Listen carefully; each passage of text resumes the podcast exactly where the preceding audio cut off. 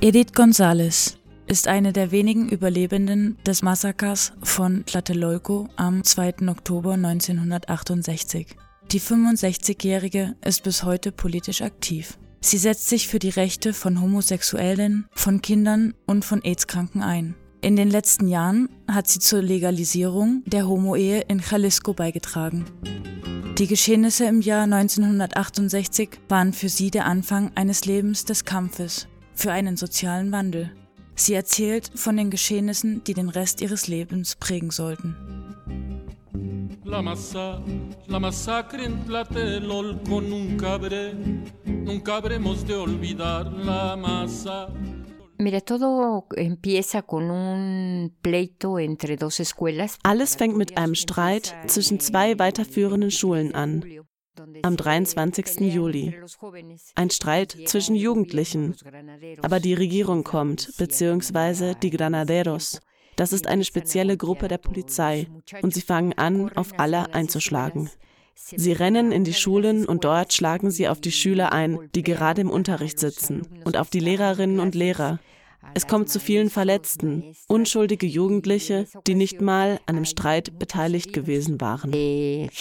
Danach gibt es eine Demo gegen die polizeiliche Gewalt, aber es kommt zu weiteren, stärkeren Aggressionen von Seiten der Polizei.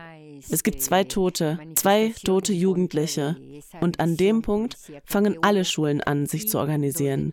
Die weiterführenden Schulen, die Universitäten. Es gibt weitere Demos, aber bei jeder Demo gibt es erneute Repressionen. Jedes Mal werden sie stärker und stärker.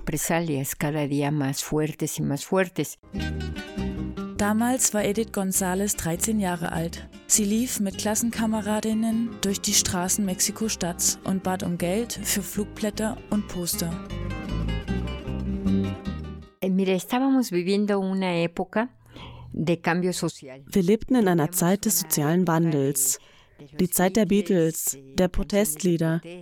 Es gab die Hippie-Bewegung. Wir wussten auch von den Bewegungen in Europa. Conocíamos de los movimientos que estaban pasando en Europa también. Entonces este movimiento como que fue toda una ola de todo el mundo de jóvenes das war wie eine weltweite Welle von jungen Menschen, die ein neues soziales, politisches und wirtschaftliches Bewusstsein entwickelten.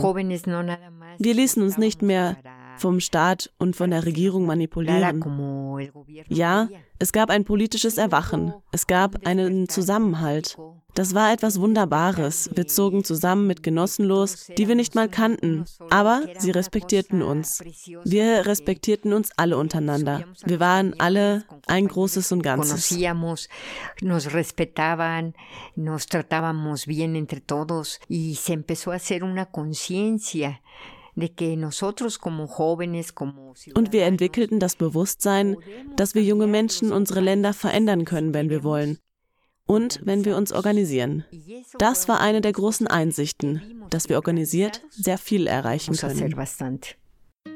Die 68er-Bewegung in Mexiko war keine Studentenbewegung. Sie trug die Wut großer Teile der Bevölkerung in sich. Schülerinnen und Studentinnen, Lehrerinnen, Ärztinnen, Arbeiterinnen, Bäuerinnen hatten in den Vorjahren immer wieder Proteste organisiert. Gegen die Erhöhung der Lebensmittelpreise, für Lohnerhöhung, für Arbeitsmaterialien. Die Regierung war mit Gewalt gegen sie vorgegangen, mit Entführungen, Morden und politischen Gefangenen. All diese Gruppen waren Teil der 68er Bewegung, deren Schwerpunkt in Mexiko-Stadt lag. Sie zeigten einen Interessenkonflikt auf zwischen einer Bevölkerung, die gegen die gewaltsamen Verbrechen des Staates und für Demokratie protestierte, und einer autoritären Regierung, die im Schatten der sozialistischen und kommunistischen Bewegungen Lateinamerikas versuchte, jedweden Protest in Mexiko zu ersticken. Sie erreichte ihr landesweites Ausmaß nach dem 27. Juli. El 27 de julio Am 27. Juli besetzten die Schülerinnen die weiterführende Schule. Nachts kommt das Militär. Das Militär und sie schießen mit Bazookas auf den Haupteingang. Die Schülerinnen hatten sich von innen gegen das Tor gestützt. Da kommt es zu vielen Toten. Sie verhaften die Schülerinnen, es gibt Verschwundene. Daraufhin schließen sich weitere Schulen und Hochschulen in Guadalajara, Monterrey und Chapingo der Bewegung an. Aber alles wird so dargestellt, als ob das von den Kommunisten ausgehen würde oder von den Russen. Aber wir haben von niemandem Anweisungen bekommen, außer von uns selbst, den Studierenden und Schülerinnen. Wir organisierten uns und das bedrohte die Regierung. Am 30. Juli werden die Bazookas eingesetzt. Danach gibt es eine sehr große Demo zusammen mit dem Rektor der Universität. Letzten Endes hat all diese Gewalt dazu geführt, dass wir ein politisches Bewusstsein entwickelten.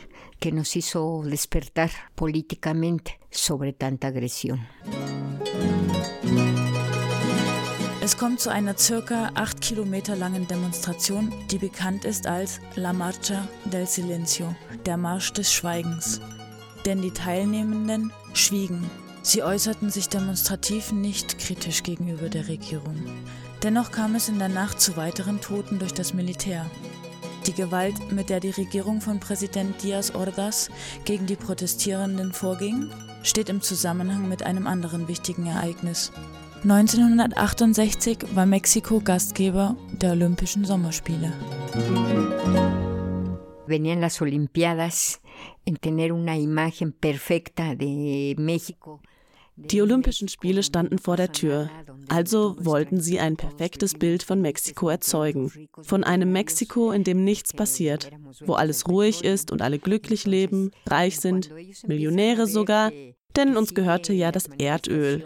Als sie merkten, dass die Proteste weitergingen und dass sie das Volk und die jungen Leute nicht aufhalten konnten, kamen mehr Aggressionen. Aber einen Dialog gab es nie.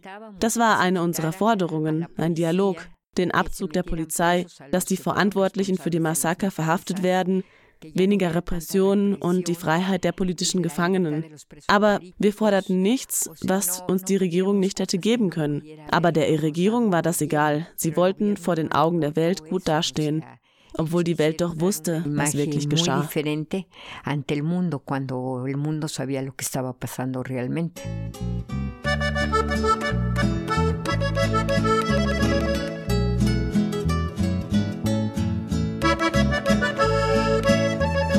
El 2 de octubre llegamos todos pacíficamente a un mitin en Tlatelolco, 15 mil en contingente, año del 68, qué pena me da acordarme, la plaza estaba repleta como a las seis de la tarde.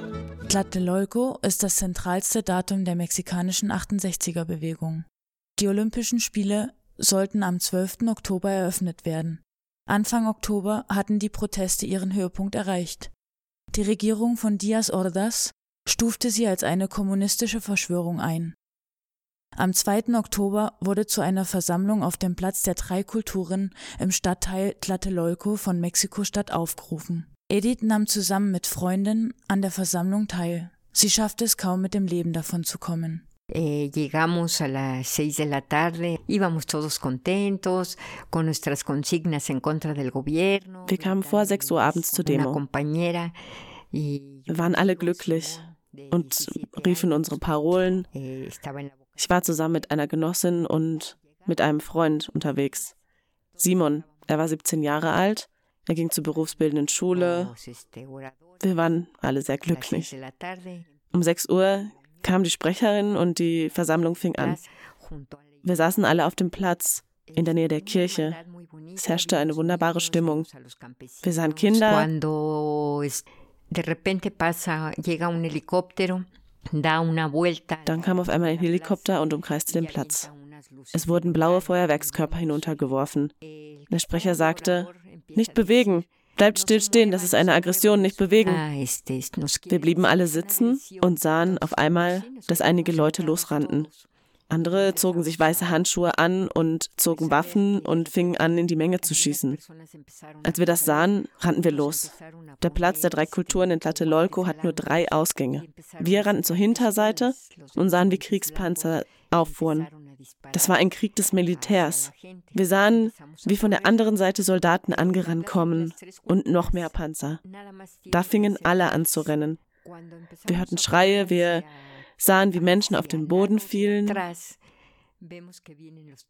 Schräg hinter mir lief meine Genossin und dahinter unser Freund Simon. Wir hörten, wie er schrie. Ein Schrei, den ich nicht vergessen werde, nie. Wir drehten uns um und sahen, wie ihm ein Deformationsgeschoss den Kopf zersprengte. Augen, alles flog durch die Luft. Wir rannten zu ihm und wollten ihm hochhelfen, aber da kamen Genossen und sagten uns, rennt, rennt, dem kann man nicht mehr helfen, rennt. Wir rannten zur Kirche und sehen, dass dort auch schon ein paar Leute stehen und klopfen, aber die Kirche machte nie auf.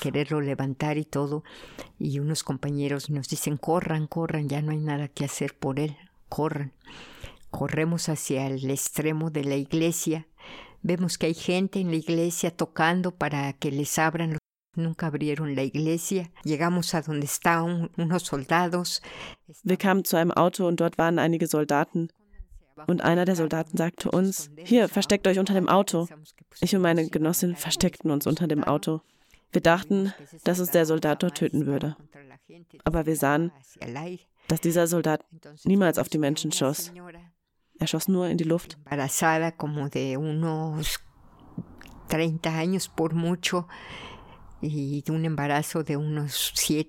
sehen eine höchstens 30-jährige Frau. Sie war sieben oder acht Monate schwanger. Sie hatte schon einen dicken Bauch und ein drei- oder vierjähriges Kind. Die Frau schrie die Soldaten an, sie sollten sie durchlassen, weil ihre Kinder in einem der Gebäude waren, aus denen geschossen wurde. Alles war so chaotisch. Alle schrien und alle rannten.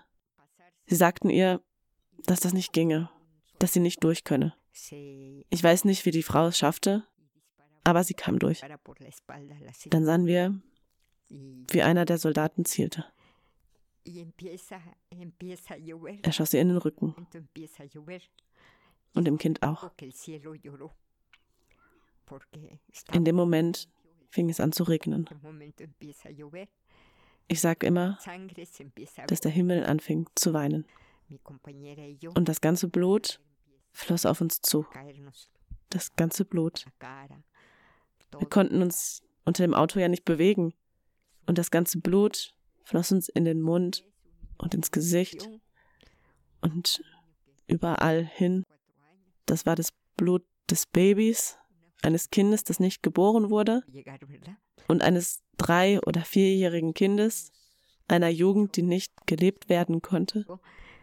Als wir all das sahen, gerieten wir in einen Schockzustand. Ich weiß nicht, was mit uns geschah. Als alles ruhiger wurde, kam ein Panzer und fuhr zum Gebäude. Sie fingen an zu schießen und der Soldat sagte uns, jetzt ist der Moment, rennt, rennt und haltet für nichts an. Wir dachten, er würde uns auch erschießen, aber Nein.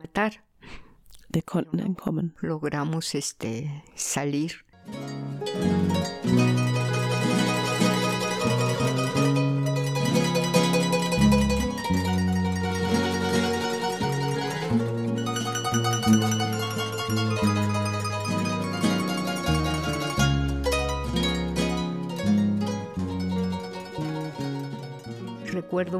Ich erinnere mich gut an den Tag, an dem die Olympischen Spiele eröffnet wurden.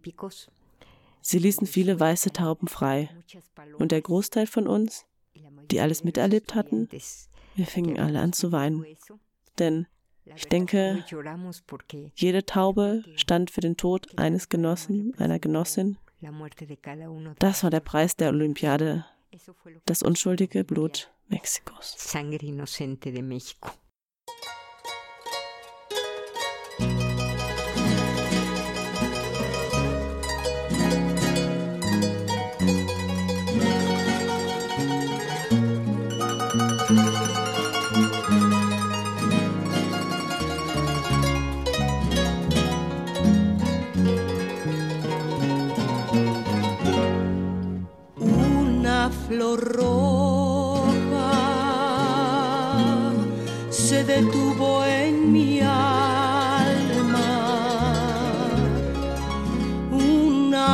Roja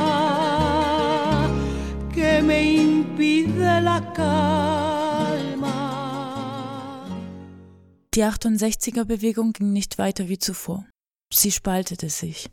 Manche gingen in die Politik, andere machten in kollektiven und sozialen Bewegungen außerhalb staatlicher Institutionen weiter. Tlatelolco war nicht das letzte Massaker in der Geschichte Mexikos.